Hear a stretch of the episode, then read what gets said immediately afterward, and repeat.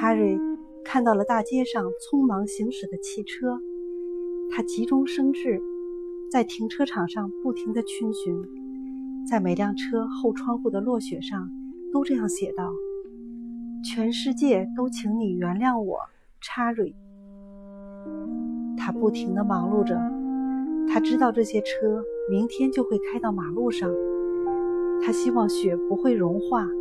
然后积木能够看到他的笔记，他会开心的原谅他的过错。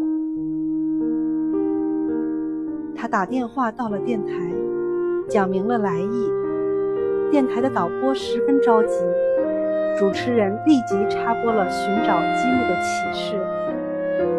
主持人不无激动地说道：“积木同学，你的好朋友查瑞已经知道自己错了。”希望你可以原谅他，并且回到家里或者是学校。你的所有同学都在等待着你，天使在向你召唤。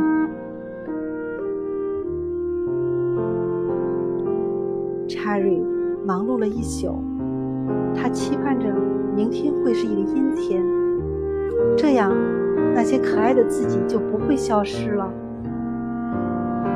但黎明的阳光。还是刺痛了他的双眼。他疲倦地在马路边坐下来，向上天继续祈祷，保佑这个不该受到伤害的女孩子。当他的眼睛触及这个世界时，他惊呆了。每一辆车的后面都贴着这样一张红纸，上面写着。全世界都请你原谅我，查理。原来，电台昨晚广播了这件事后，大街小巷都在传播着这个揪心的故事。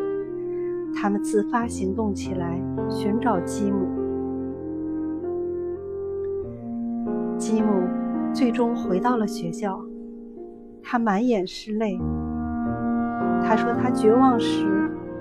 看到了大街上到处都是“全世界都请你原谅我”的字样。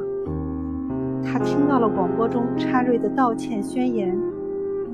他几乎走到了冰窟窿的前沿，却又走了回来。他知道，全世界的人都在关心自己。如果自己就这样轻生，会对不起他们的爱。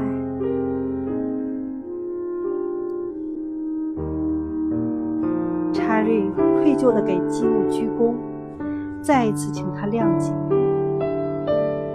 吉姆说道：“全世界都让我原谅你，我怎么敢辜负他们呢？”两双手紧紧地握在一起，教室里像极了春天。好了，今天的故事。到这里就要结束了，各位同学，大家快快闭上眼睛，睡觉吧。